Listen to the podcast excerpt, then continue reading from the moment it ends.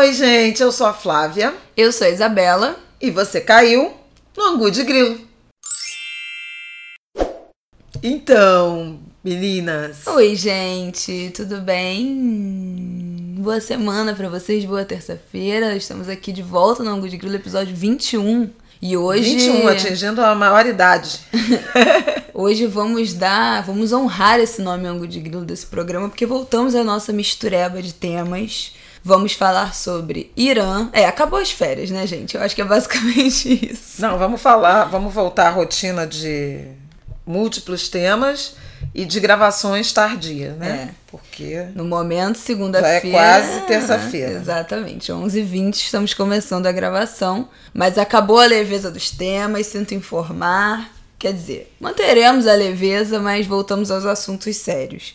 Então vamos falar de Irã, Vamos falar de Oscar, né? Saiu a lista de indicados hoje, do Oscar, hoje, segunda-feira. E já tivemos dois ciclos os dois ciclos talvez mais importantes pré-Oscar de premiação, que foram o Globo de Ouro e o Sindicato dos Críticos, né?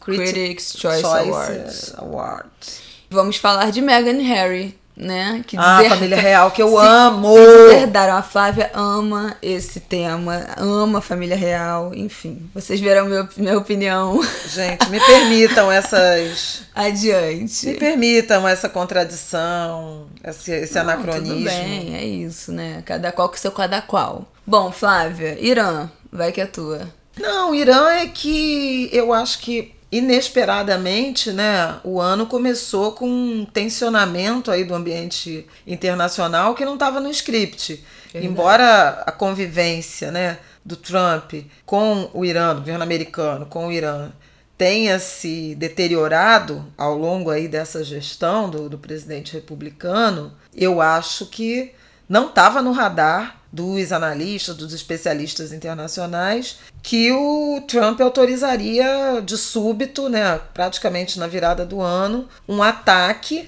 no Iraque que fuzilaria o segundo homem mais importante do Irã, né, o general Soleimani, tido como um mártir, um estrategista de guerra, de atuação geopolítica em conflitos, por outros grupos, no caso o próprio Trump, né?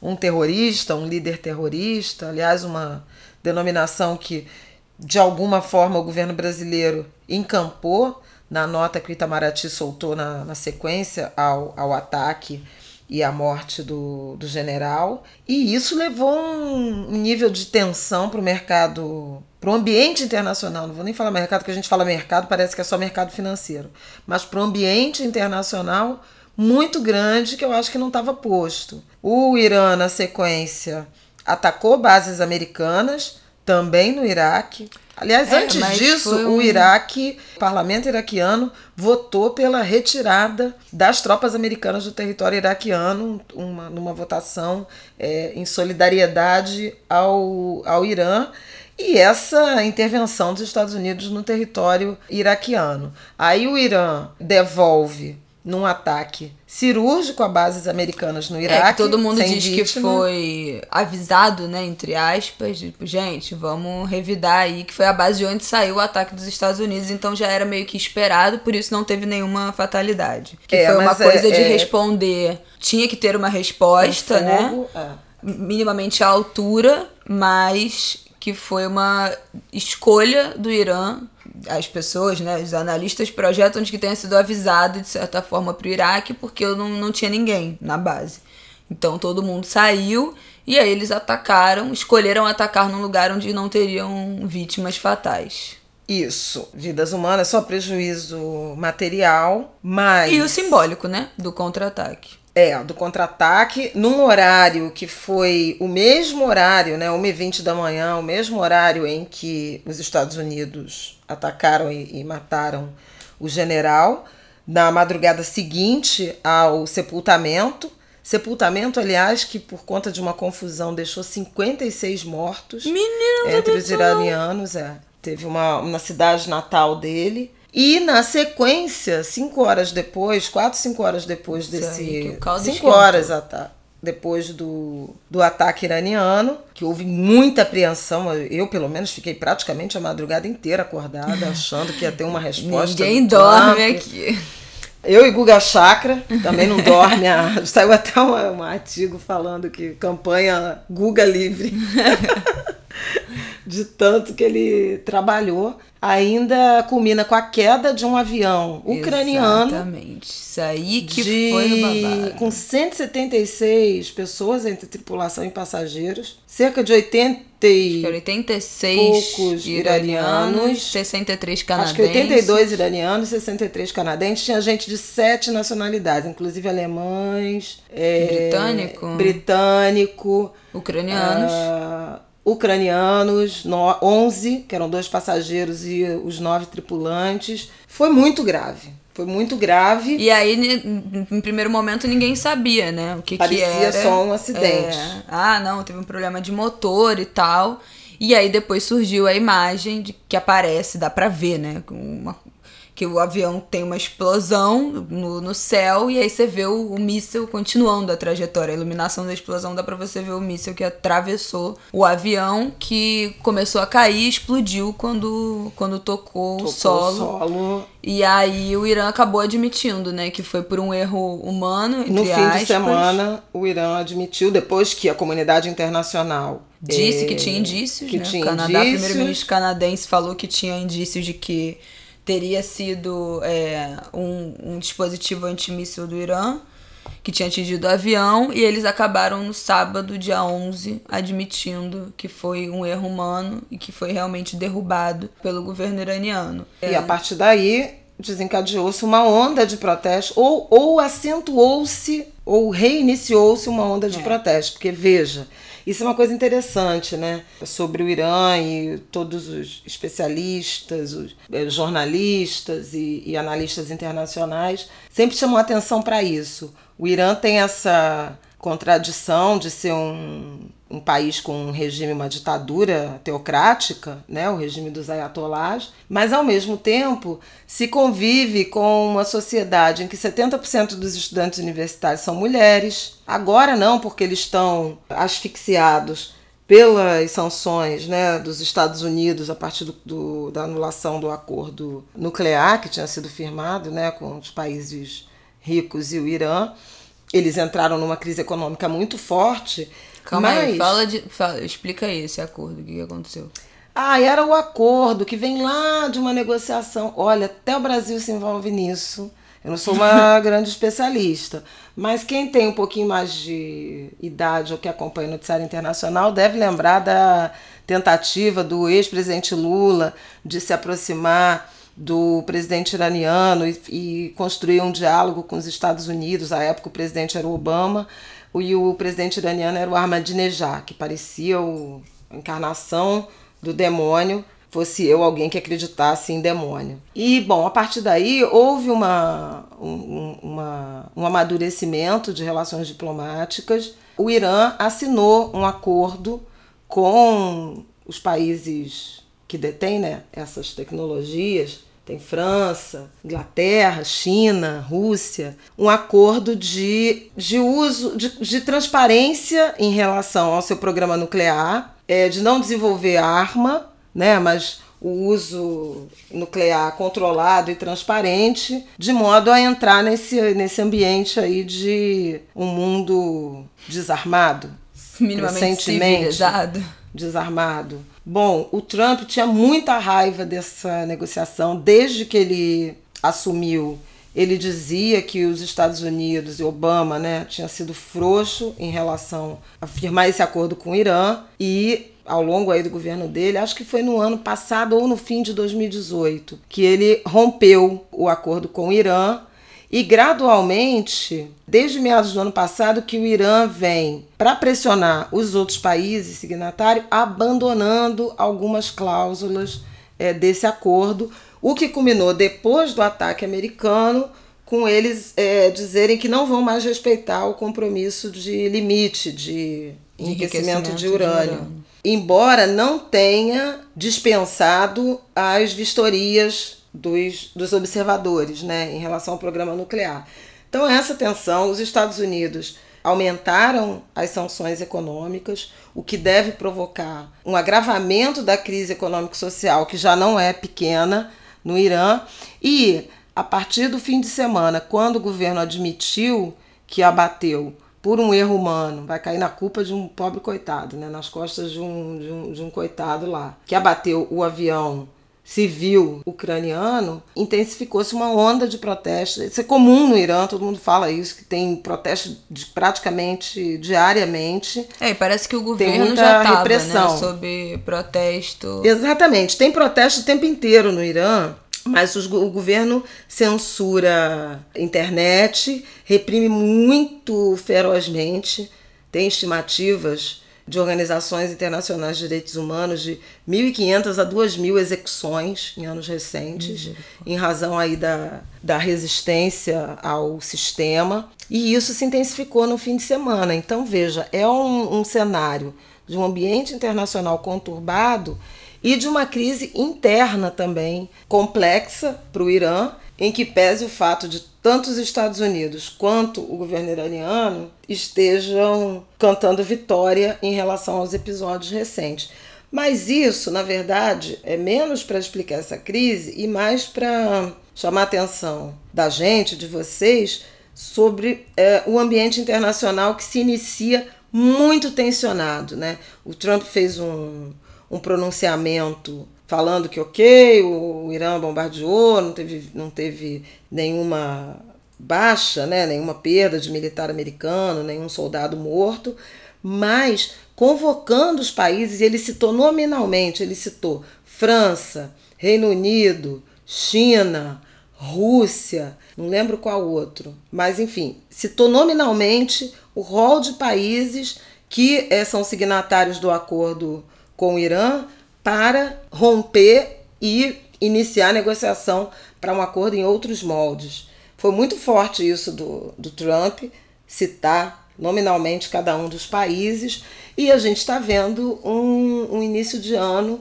que eu acho que não estava no radar a partir do, do fim do ano passado, quando se resolveu né, o acordo comercial, a tensão comercial entre Estados Unidos e China, acordo esse que deve ser formalizado agora dia 15, essa semana ainda, parecia que ia distensionar um tanto, né? Não é o que está acontecendo.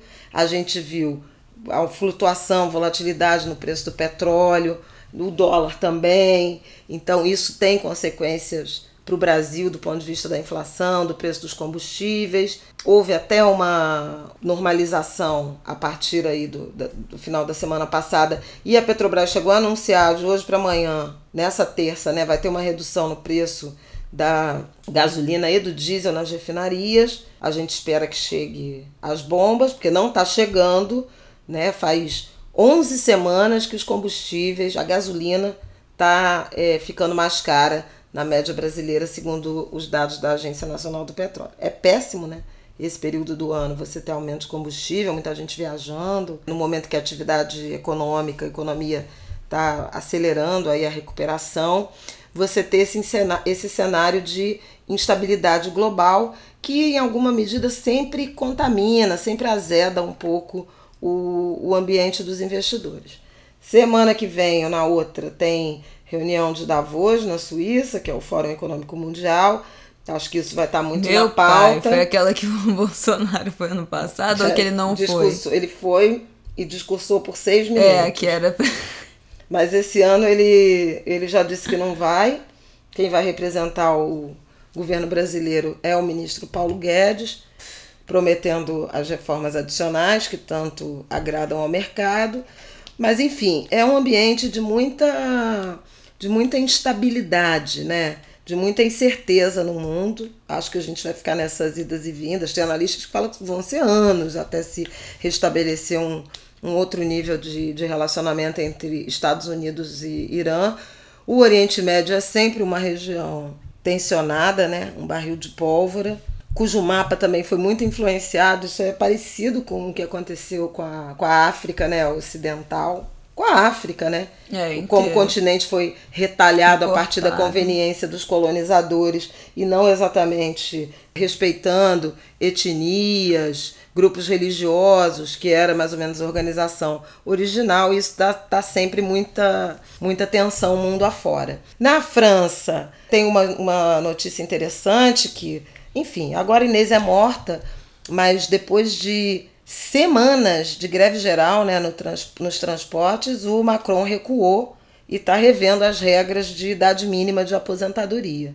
Então, os franceses fizeram um movimento é, Eu gosto dos democrático porque qualquer coisa eles queimam carros.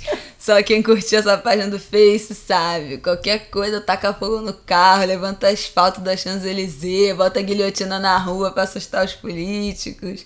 Isso é um povo bom, isso é um povo que sabe lutar pelos seus direitos. É, e estão interpretando como uma grande derrota, né, o recuo do Macron, mas ele se rendeu à manifestação muito robusta né, da sociedade, dos do trabalhadores franceses, de um pouco parecido, mas não assim, não exatamente igual, mas até o, com, com o movimento do que tem acontecido né, em outros países, o Chile em particular. Mas na França foi muito orientado para a reforma da Previdência. E veja, aqui no Brasil, em que pese todo o debate, a gente tem um programa também sobre Temos, isso. Temos, volta lá, só explicando a reforma da Previdência. Exatamente. E todos os e vários pontos que mudaram como é que você calcula aí quando você vai poder se aposentar ou não. Em que pese a, a reforma desejada pelo governo brasileiro, Paulo Guedes, Bolsonaro, não ter sido implementada na sua totalidade, houve várias é, mudanças em razão da pressão da sociedade, da bancada de esquerda, de movimentos sociais e tudo mais, mas a gente teve uma reforma que acabou aprovada, sancionada e já está em vigor, sem grande mobilização é, popular né, nas ruas. Nenhum. Então, essa reflexão sobre o que está acontecendo, aconteceu, está acontecendo na França, também acho que é digna de nota.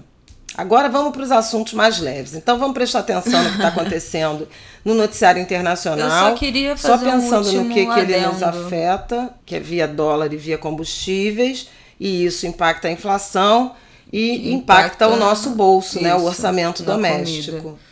Inclusive impacta também na comida, né? Porque o nosso transporte no Brasil é basicamente todo feito de caminhão, que isso é o que todo mundo sabe, né? Da greve dos caminhoneiros, o quanto pesou na inflação dos alimentos, o quanto todas as cidades ficaram Empurrou o desabastecidas. Brasil para recessão, parecido com o que está acontecendo na França, só que os caminhoneiros É, agiram ali em causa própria, né?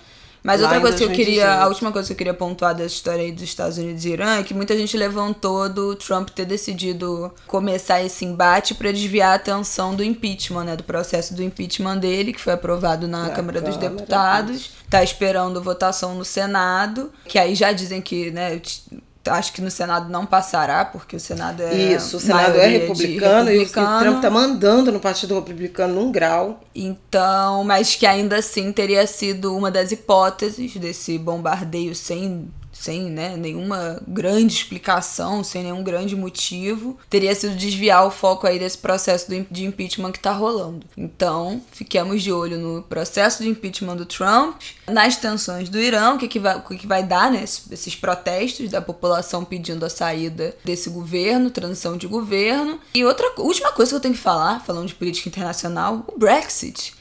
O Brexit Ah, é, terminou o processo do Brexit. O Reino Unido vai sair da União Europeia, gente. Dia 31 de janeiro é o dia oficial. O Brexit passou por todas as etapas, acabou sendo aprovado a última votação que faltava na semana passada e oficialmente o Reino Unido não fará mais parte da União Europeia a partir do dia 31 de janeiro. E aí vamos ver, né, o que que acontece. Quem viu Years and Years nesse momento deve estar morrendo de medo, né, de quais serão os próximos passos. Se você não viu essa série maravilhosa ainda, eu vou pela minha todo episódio de Ango de Grilo, eu e Flávio Oliveira recomendando para que você veja Years and Years. E agora vamos ver, né, o que que acontece no Reino Unido com a saída da, da União Europeia, como é que eles vão pagar essa conta aí. Tava olhando aqui os, os resultados hoje, o mercado financeiro teve um dia muito estranho que o dólar subiu para 4,14 no Brasil. então é totalmente sem motivo aparente, porque o mercado hoje estava até festejando, mercado financeiro internacional, festejando aí a proximidade do acordo Estados Unidos e China, que eu já citei aqui. Primeiro eu citei, depois eu fui conferir, então minha, minha cabeça tá, não tá ruim não, viu, gente? Tava de cabeça, vai ser realmente assinado dia 15. E, no entanto, o mercado brasileiro descolou e o dólar foi para 4,14. Tinha caído, né, na virada do ano, chegou a cair para o patamar de 4 reais 403. É. Quando é, o Bombardier subiu para 4,6, né? Exatamente. 4,8, voltou para esse patamar e hoje, por algum movimento especulativo, é, o dólar deu essa, essa disparada. Então, isso confirma essa percepção de que a gente está andando num terreno muito, muito instável, né? um campo minado. E é importante a gente prestar atenção e não fazer movimentos bruscos, especialmente cuidar bem do dinheiro, não gastar sem, sem reflexão, né, de uma forma impulsiva e prestar atenção também no preço dos alimentos, principalmente a carne, que deve continuar cara nesse início de ano por conta da, acho que eu já falei aqui, do, das exportações para a China em razão da gripe suína africana que dizimou o rebanho de lá e eles estão comprando carne e porco de tudo quanto é canto do mundo, principalmente o Brasil. Aí o povo deixa de comprar carne, compra frango. Aí o frango já está subindo, subiu acho que 5% em dezembro. Os ovos também subiram, Jesus, porque você vai substituindo as pro proteínas. Então, assim, é, início do ano já é um momento de inflação um pouco pressionada. Você tem renovação de matrícula de escola, compra de material escolar, IPTU, IPVA. E você tem é, sazonalmente um aumento aí no preço dos alimentos in natura, porque o clima chove muito, aí as hortaliças ficam muito mais caras, porque a produção quebra, as frutas, por causa do calor que tem deterioração, e agora a pá de cal com a carne. Então tá vamos prestar atenção aí, vamos pesquisar. E no Rio de Janeiro, em particular, para quem, quem é do, do resto Meu do Brasil pai. e não sabe, a gente está numa crise, crise da hídrica. água. Pois é. Pois Tem é, mas mais uma... de 10 dias desde a virada do ano que a água da SEDAI, né, que é a nossa companhia de distribuição de água aqui do Rio de Janeiro, começou a chegar nas casas com gosto de terra, em alguns com lugares também turva. com turva, com marrom, com um pedaço mesmo, com fragmentos. A água começou a chegar nas casas das pessoas. É, a SEDAI comunicou que foi uma proliferação de algas que dá esse gosto na terra, mas que não tem nenhum prejuízo para as pessoas beberem essa água, que não tem, que teoricamente não faria mal, mas no momento que começou a chegar essa água na casa das pessoas, o número de pessoas sendo atendida com intoxicação alimentar, né, desinteria, aumentou muito. E aí acham que tem essa relação com a água. E aí as águas dos supermercados, água engarrafada, né, engradado de água, garrafa de água à venda nos supermercados começaram a acabar já no, na semana passada. Em alguns dias os estoques começaram, você vai em Hoje eu fui dois supermercados não tinha água, só tinha água com gás. Várias pessoas que eu conheço tentando comprar em outros lugares também tá difícil de comprar. E aí surgem mil coisas, né, que podem discussões a partir disso, como a gente depende a nossa qualidade, como a água virou um recurso é, privado, como você depende de uma empresa para ter uma água de qualidade de na sua casa. Ainda que seja uma empresa pública, mas assim, ainda é uma. Mas a caminho da privatização, é, porque veja, a privatização. A tá priva privatização da SEDAI é uma contrapartida do acordo de recuperação fiscal do Estado do Rio de Janeiro. Lembremos que foi assinado em 2017 e que o Rio de Janeiro recebeu um dinheiro da União, governo federal, e não está pagando as parcelas da dívida, justamente termina esse ano a primeira etapa do acordo, justamente porque prometeu privatizar a SEDAI para pagar a União. Então é, é bem curioso, né? Porque sugere, em alguma medida, um sucateamento ou uma uh, ineficiência da, da companhia estadual, mas eu acho que no, nos leva a uma reflexão é, igualmente importante, que há alguns anos a gente viu a crise hídrica de São Paulo, muito forte, né, que chegou a ter é, a beira ou chegou a ter racionamento, né, de distribuição, que tinha muito a ver com falta de chuvas, né, com aquela seca que esvaziou os reservatórios de energia elétrica e também os reservatórios lá de São Paulo de, da, da Companhia de Água. E aqui não se trata exatamente de uma crise de escassez de né, de água, mas de uma água que está chegando nas estações de tratamento, uma qualidade muito baixa e o processo de tratamento parece que já não dá vazão. As águas que abastecem o Rio de Janeiro do sistema Guandu, elas vêm do Rio Paraíba do Sul, que é um rio muito agredido, né, com despejo de material, inclusive industrial, ao longo do seu, do seu curso. O que eu tenho lido e ouvido né, de especialistas é isso: é que nós estamos sendo apresentados a uma outra dimensão de crise hídrica que é tem uma água, tem água, mas a água não é 100% adequada ao consumo. A SEDAI diz que não, que essa água não faz mal e que ela está adequada. No entanto, a gente não pode considerar que está normal uma oferta de distribuição de água que vem turva, com cheiro e com gosto. Quando desde desde que o mundo é mundo a gente aprende que água é, não tem cor, não tem cheiro e não tem gosto, né? E outra coisa que eu queria falar dentro dessa discussão da água pra gente fechar, que aí a gente percebe os privilégios, né? É óbvio ah, que a gente tem que fazer ponto. esse, esse recorte. Quem também. pode comprar água é isso, os estoques de supermercados acabaram com a galera comprando garrafa de água. E quem não pode comprar água? Porque água engarrafada não é barato. Você pensar que um litro e meio de água custa, sei lá, dois reais que um real. 60 quando tá no preço bom. Porque por, parece pouco, Tem né? água sendo vendida a 2,80. Água normal, justamente porque como aumenta a demanda, o preço sobe, né? Comerciantes lucrando. E essa é uma questão importante mesmo, aí, essa dimensão um da litro, desigualdade. Um litro e meio de água custar 1,60 ou dois reais ou três reais ah, mas pode parecer pouco, com a moedinha você compra, mas para uma família, com a quantidade que você vai beber por dia daquela água, se você vai usar aquela água para fazer comida, acaba sendo um gasto muito, muito caro. Se você pensar que você vai gastar, sei lá, três garrafas de água por dia já são seis reais. O que, que vai ser numa semana, né? Com cinco dias úteis, já gastou 30 reais por semana. Quais são as famílias brasileiras que podem se dar ao luxo de jogar 30 reais por semana pela janela. Sendo que você, teoricamente, paga, né? Sua água. Né? Você paga a água, você tem, você tem uma empresa que distribui não, água teoricamente potável. não, objetivamente a gente tem É, mas ainda que seja alguém que tenha um encanamento clandestino, que não pague água, que receba não, água de outra pagam. forma, outras pessoas vão pagar e também ninguém é para gastar dinheiro para comprar água se a gente tem a possibilidade de ter água na nossa casa é, e tem uma empresa que está sendo paga para isso.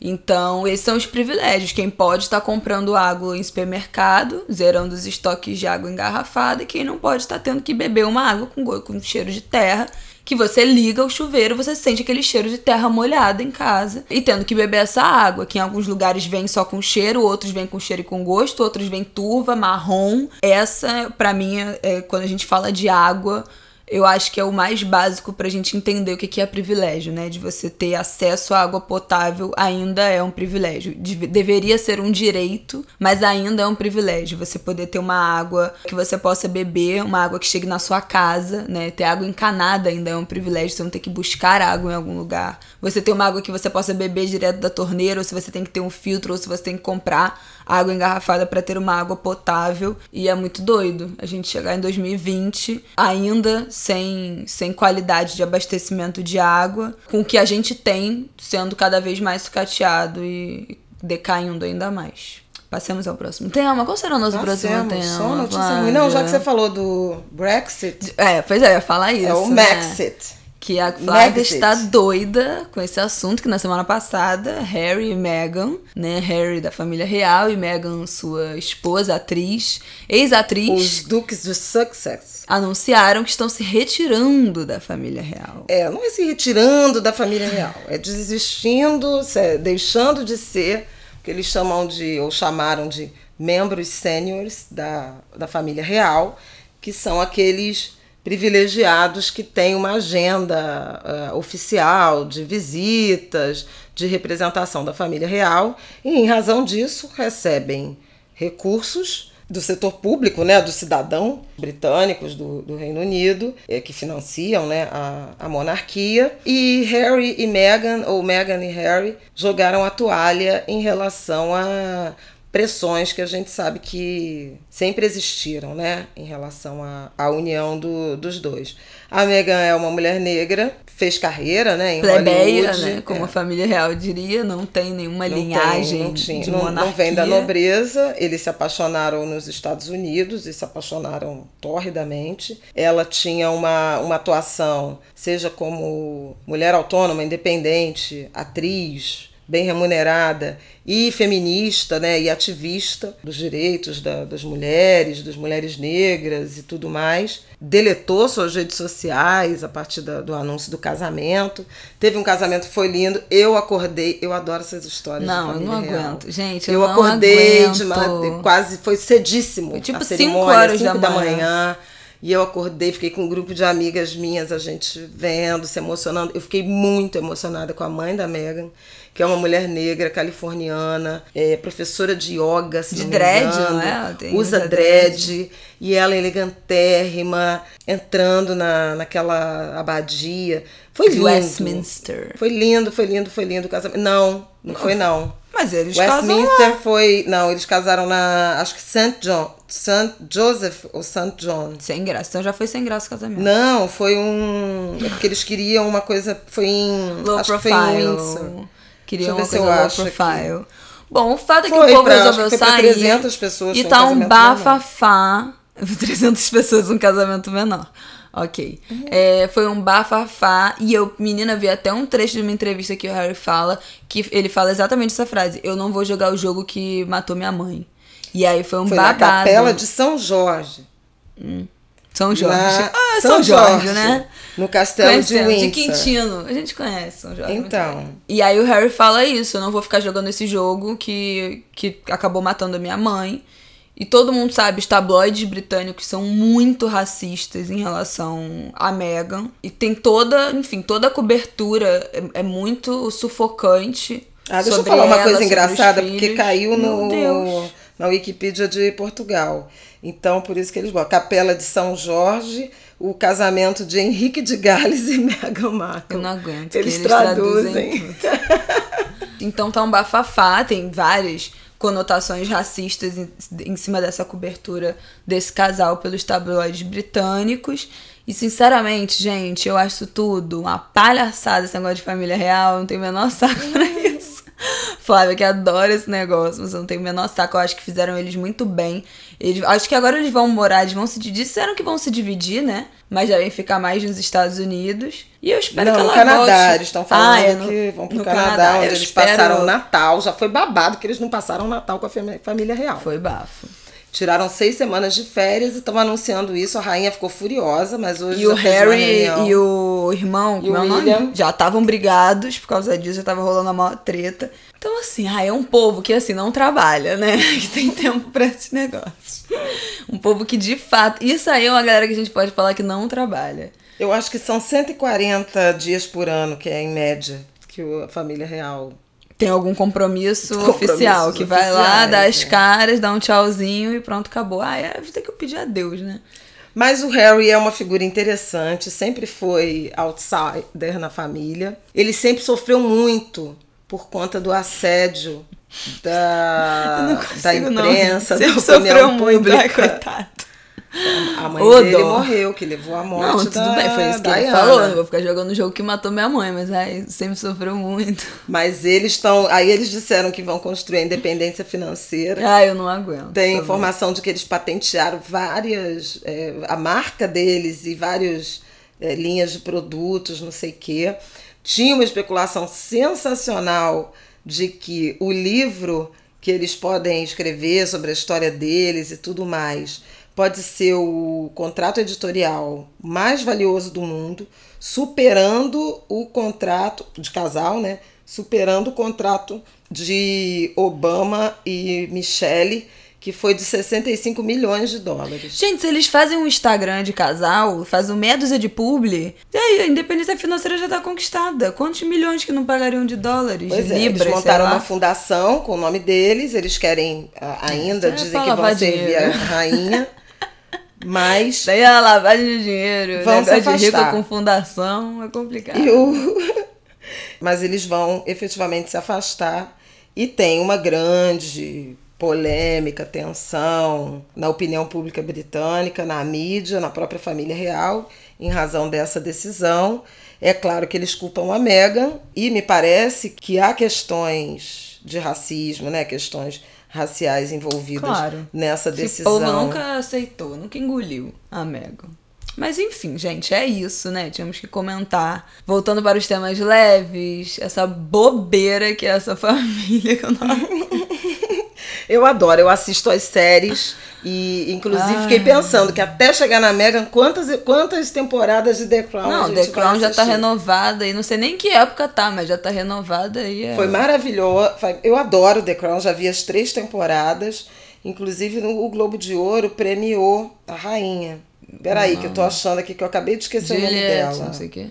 Olivia Colman. Ela ganhou o Globo de Ouro de melhor atriz e ela tá ótima. Bom, vamos lá. Oscar. Saiu hoje, né, a lista de lista final de indicados ao Oscar. Vamos começar falando sobre o brasileiro Democracia em Vertigem, né, que Isso, foi indicado a melhor documentário. Cota. Não sei se a gente já falou dele aqui. Eu acho que sim, que a gente falou no, no episódio que a gente falou de Years and Years. É, acho que a gente é... deu uma passada, né, por ele. Handmaid's Tale. Privacidade hackeada, é democracia tríade, em vertigem. Pra mim é a tríade, né, do, do desespero, que é democracia em vertigem, years e privacidade hackeada. Bom, no meu Instagram eu fiz uma análise maior do que me bateu do Democracia em Vertigem, eu acho bom. Mas tem coisas que eu senti falta, que foi o que eu falei no meu Instagram. Principalmente que é uma, é uma história absolutamente branca, né? De uma perspectiva absolutamente branca e privilegiada principalmente dos tempos quando volta-se na história do passado, né? Então, assim, onde é que estavam as pessoas negras nesse, nesse momento, nesses momentos de Brasil em que a história é contada? Essa foi a coisa que eu mais senti falta vendo o filme, é um olhar familiar de uma família muito privilegiada, uma família né, de herdeiros de empreiteiras, mas que o filme é muito interessante porque mostra bastidores que a gente não viu, né? Quem acompanhou o processo do, do impeachment da ex-presidenta Dilma, não viu é, os bastidores desse processo, né? Quais foram os diálogos, as imagens dela no, no palácio, ela saindo. É, tem, tem imagens também do Lula passando né, o, a alvorada para ela. Então, esses bastidores, ela assistindo, a Dilma assistindo a votação do Congresso. Então, esses bastidores são muito interessantes, vale muito a pena. Também é interessante para ver né, como é que foi construído aquele processo, né, como uma linha do tempo, uma estruturação de linha do tempo. Eu também acho ele muito interessante. Acho muito que vale a pena, muito. Se vocês não viram, vejam, tá na Netflix. É um original Netflix. E foi nomeado ao Oscar. Parabéns aos envolvidos. Acho que, enfim, mais do que justo, acho que é um trabalho super bem feito. É uma coisa importante a beça isso, sabe? E ainda por cima com uma diretora mulher. Sim. Né, que também foi rara nesse, nessa edição 2020 do Oscar. Acho legal, acho legal. A, a Petra toma partido, ela tem, tem um lado. Sim. O filme não se pretende imparcial, né? Ele não é um trabalho, digamos, jornalístico, ele é muito ancorado na, na experiência dela mesmo, né? muito pessoal de convivência, de, experimentar a democracia, de conviver com isso e ver essa deterioração. Tem, tem algumas questões que são muito, digamos, de, de opinião mesmo, pessoal, de posicionamento político, ideológico dela, mas eu acho que o filme merece ser visto e tem algumas reflexões muito importantes sobre o processo político, sobre alianças, alianças que atravessaram vários governos, vários presidentes e as mesmas empreiteiras e os mesmos grupos econômicos hegemônicos. Você tem uma visão é, muito crua do, da qualidade ou da má qualidade do nosso parlamento, né? A forma como os deputados se apresentam e falam, incluindo o Jair Bolsonaro, que hoje é presidente, mas era então deputado, e naquela votação do, da, quando a Câmara dos Deputados aprovou a abertura do impeachment da Dilma, em que ele faz uma, uma ode ao torturador brilhante Ustra. Tudo isso está no filme, tudo isso é verdadeiro, são cenas realmente da história do Brasil que atravessam a vida dessa jovem que teve pais que militaram né, a, a sua maneira à esquerda e tiveram na clandestinidade, é, não da forma como outros, ou como a própria Dilma esteve, mas isso é que em alguma, em alguma medida pavimenta a via de acesso da Petra a, a essas figuras tão relevantes né, da, da República Brasileira aí do, do final do século XX ao início do século XXI e ainda, né, protagonistas da história. Então é interessante também pelo fato de ser um brasileiro. O Fernando Meirelles, que dirigiu Dois Papas, que também é engraçado isso, porque é um filme meio com cara de documentário. É ficção, mas é com uma cara, né? De, tem muita imagem. De, Não vi ainda. É, é, é, vale a pena as interpretações. São impressionantes, realmente, os, os dois atores encarnam os papas, Bento G6 e Papa Francisco, Mário Bergoglio. E a direção é do Fernando Meirelles, diretor brasileiro, que inclusive já concorreu para Cidade de Deus, mas que não foi indicado. O filme é indicado a me melhor filme, a melhor ator e a melhor ator coadjuvante, mas não foi indicado a diretor, o que causou uma certa estranheza, porque não é normal. Acho que foi indicado também a, a roteiro, mas não foi indicado a, a melhor diretor. É. Bom, eu posso falar do meu Parasita? Pode. Parasita é o filme que eu já falei aqui, né? Maravilhoso, filme sul-coreano. Foi indicado a seis categorias. Quem não viu esse filme, gente, corra pra ver, que o eu filme é muito bom. Foi indicado a melhor filme, melhor direção, melhor roteiro original e também foi indicado a melhor filme internacional, então tá na categoria melhor filme internacional e melhor filme que era a antiga categoria Melhor Filme Estrangeiro, agora chama Melhor Filme Internacional. melhor direção de arte, melhor edição. É o primeiro longa sul-coreano na história a ser indicado às principais categorias do Oscar. Pra quem viu o M, né, que foi na semana passada, enfim, 10 dias atrás, logo depois do, do Ano Novo, o diretor ganhou, né, melhor direção, o diretor Bong Joon-ho, Bong Joon-ho. Ele ganhou melhor direção no M e fez um discurso que começou com a seguinte frase: Quando vocês superarem a barreira de uma polegada das legendas, serão introduzidos a tantos outros filmes incríveis, fazendo uma crítica a esse norte-americano centrismo do cinema norte-americano. o filme é sensacional. Procurem para ver. Quero muito ver. Deixa eu corrigir aqui uma coisa. O Dois Papas não foi é, indicado a melhor filme foi indicado a roteiro, ator e ator coadjuvante. E bom, não dá para falar de Oscar sem falar novamente de Oscar So White, que é a campanha aí que eu já é a décima quinta mil edição da manifestação nas redes sociais da galera criticando o Oscar por só ter pessoas brancas sendo indicadas. Oscar So White é a hashtag, que significa né, Oscar tão branco. E aí a crítica já surgiu hoje de que os 20 indicados às categorias principais de ator e atriz, né, que são melhor ator, melhor atriz, melhor ator coadjuvante, melhor atriz coadjuvante, somam 25 indicados em cada categoria, 20 indicados. Tem somente uma mulher negra, que é a Cynthia Erivo, Erivo. Eu não faço a é, menor ideia também, de como é que fala esse nome é dela. Fala. Ela é indicada melhor atriz por Harriet. Melhor atriz por Harriet. E já tá um bafafá que a Lupita, Lupita Nyong'o, nossa maravilhosa, não foi indicada pela atuação dela em Us, que é o filme do Jordan Peele, o mesmo diretor de Corra, né, de Get Out, que também é um uhum. filme maravilhoso que eu, que eu me lembre, ganhou melhor roteiro, melhor roteiro original. Tem uma matéria do New York Times comentando as indicações desse Oscar que fala que a Academia do Oscar, que é quem vota nos indicados e nos ganhadores, é composta 68% de homens e 84% de pessoas brancas. Isso. E isso se reflete, obviamente, no, nos indicados, né? Na direção também não tem nenhuma diretora mulher, né? São todos homens, de novo, cinco homens indicados. Scorsese por o, o irlandês. Jesus, é impossível falar, isso. Scorsese por o irlandês. Todd, Todd Phillips, Phillips por Coringa. Coringa, filmaço. Difícil, mas filmaço. Não tive saco de ver, não. É, não. Filme importante. Inclusive tem uma, uma reflexão super importante. Eu tenho duas reflexões super importantes sobre Coringa.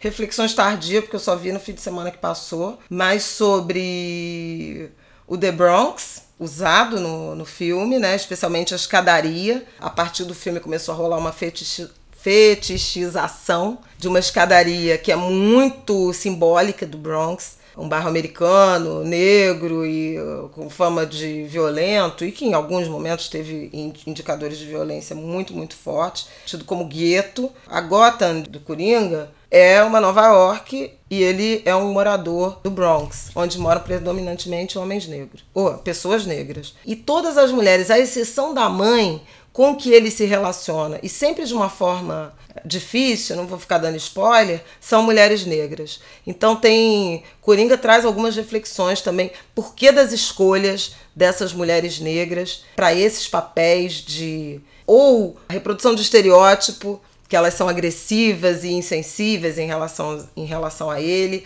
ou porque elas são as assistentes sociais, as mulheres que lidam com, a, com o lado mais precário da atenção social à população carente. Ele é claramente um transtornado mental. Nossa, traz reflexões muito importantes.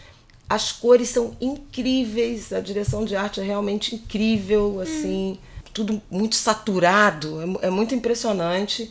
E o Joaquim Fênix tá. Tá assim, babado. Qualquer nota, sabe? é realmente, você esquece que aquilo é um filme. Parece realmente uma, uma pessoa, sabe? A encarnação dele, daquele personagem, é uma eu coisa muito medo de que todos os atores que fazem o Coringa possam morrer a qualquer momento. Fico um pouco apavorada. É, é bem, é, bem, perturbador. Deixa eu falar uma última coisa sobre a. Meu Deus, estou falando é... os últimos indicados. Não, mas é que eu quero voltar à indicação dela, porque Harriet é, é a história de uma abolicionista negra americana, uma mulher que nasceu escravizada. Hum e que em 1913 e que se torna uma referência. Ela é responsável pela libertação de 70 escravizados. Então veja, tem aí um sentido político muito forte nesse nesse Então já filme. sabemos quem não vai ganhar, né? Porque se o filme ainda tem conotação política, o Oscar, meu Deus do céu, realmente tem que tomar muita é, porrada. A favorita é a Renée Zellweger, que está fazendo o papel de Judy, de Judy Garland, no, numa fase já avançada da, da carreira. Que e ela ganhou é o Globo de Ouro e o Critics' Choice. Mas o filme é qual, meu Deus? Judy. Não, não tô sabendo. Que é um filme biográfico sobre a Judy Garland. Entendi. Judy Muito Além do Arco-Íris, em português. É, em português, Muito Além do Arco-Íris. Bom, os outros diretores, Sam Mendes, por 1917, Tarantino, por Era Uma Vez em Hollywood, e Ambos bom... vencedores do Globo de Ouro em categorias diferentes. E o Bong Joon-ho por Parasita. Então são cinco homens na direção. Então é isso, gente. Oscar sou white, Oscar sou male. Só tem homem, só tem branco, só tem homem branco. Melhor ator também não teve, quer dizer, sentimos falta aí o, o povo negro, né? De Lupita, na indicação por Us, Nós, que já, já, já passou no Brasil, é do primeiro semestre do ano passado. Esse filme é um filme de terror. A Isabela já falou do diretor. E o outro que poderia ser indicado e não foi, Ed Murphy, por Dolemite. Meu Nome é Dolemite. E ele tá muito bem. Agora, eu não sei se a nossa Ruth foi indicada? Não, a não, figurino? não foi. Ela ganhou ontem o crítico. O figurino de Dolemite é feita pela Ruth E. Carter, que é a mesma figurinista de Pantera Negra, que ganhou o Oscar de melhor figurino do ano passado por Pantera Negra. Não foi indicada por Dolemite esse ano, que é um filme original Netflix. Então, enfim, tem várias indicações que, de, dentro desse pacote aí que são filmes da Netflix, mas ainda também rola um preconceito desses filmes de fato ganharem algum prêmio, né? Isso foi uma coisa que falaram no Emmy. A Netflix recebeu muitas indicações, mas ganhou pouquíssimos prêmios. Então ainda os críticos e, enfim, galera que entende desse negócio de cinema, ainda acha que existe uma resistência desse, desses filmes e, e, séries, enfim, que são feitas para Netflix de serem de fato premiados nessas grandes premiações. Já superaram a barreira da indicação, mas os prêmios mesmo ainda não estão chegando nesse novo modelo de, de streaming e de, de distribuição de, de audiovisual. Olha, Joaquim Phoenix é o favorito a melhor ator. Mas o Adam Driver de História de um Casamento, que é um filme que eu também adorei. não vi. Tá indicado também. O Leonardo DiCaprio, que tá muito bem Era Uma Vez em Hollywood, mas eu não acho que é pra chegar a ganhar o Não, já ganhou dele. Esquece e o Jonathan isso. Price, que faz o Papa, Papa Francisco no Dois Papas, é indicado a melhor ator. O Anthony Hopkins, que faz o Bento XVI, é indicado a melhor ator coadjuvante, assim como o Brad Pitt em Era Uma Vez em Hollywood. Ele tá muito bem, mas eu preferia o Anthony Hopkins. Mas tem Al Pacino e Joe Pesci do irlandês que também são indicados a ator coadjuvante. Eu não vi o filme ainda, então não posso opinar, não sou capaz de opinar. É isso, gente. Ih, falamos um monte. Então vamos ver. Olha, o de Grilo Real. Vamos assistir aos filmes. Quem gosta, né, de cinema, de Oscar e tal. Quem não vamos gosta faz que nem mensagens. eu, só assista a série que eu não vejo nada de filme. Não. Sou péssima para ver ah, filme. Vamos ver filme para debater, tem várias questões interessantes. Não vejo. E mandem, nossa, mandem mensagens sobre filmes Oscar, lembrando que a cerimônia de entrega vai ser dia 9 de fevereiro. Domingo, 9 de fevereiro, antes do carnaval. Vai ter ângulo de grilo, então, ainda sobre. Vai ter pedaço de ângulo de grilo aí da semana seguinte do Oscar. É, e, e, e, se vocês forem mandando mensagens, a gente vai comentando aqui também. Na hashtag ângulo de grilo no Twitter e no nosso e-mail angudegrilo.gmail.com. Eu sei que a gente tá relapsa em comentar os e-mails, principalmente, mas isso vai mudar, tá? Promessa de campanha aqui para 2020. Vamos comentar mais os e-mails aqui que a gente está recebendo, tá bom, gente? Prometo. Um beijo. Então, beijo, boa semana. Até semana Cuidem que vem. Cuidem-se bem, poupem, protejam seu dinheiro, Meu seus Deus. corpos e a temporada carnavalesca bombando.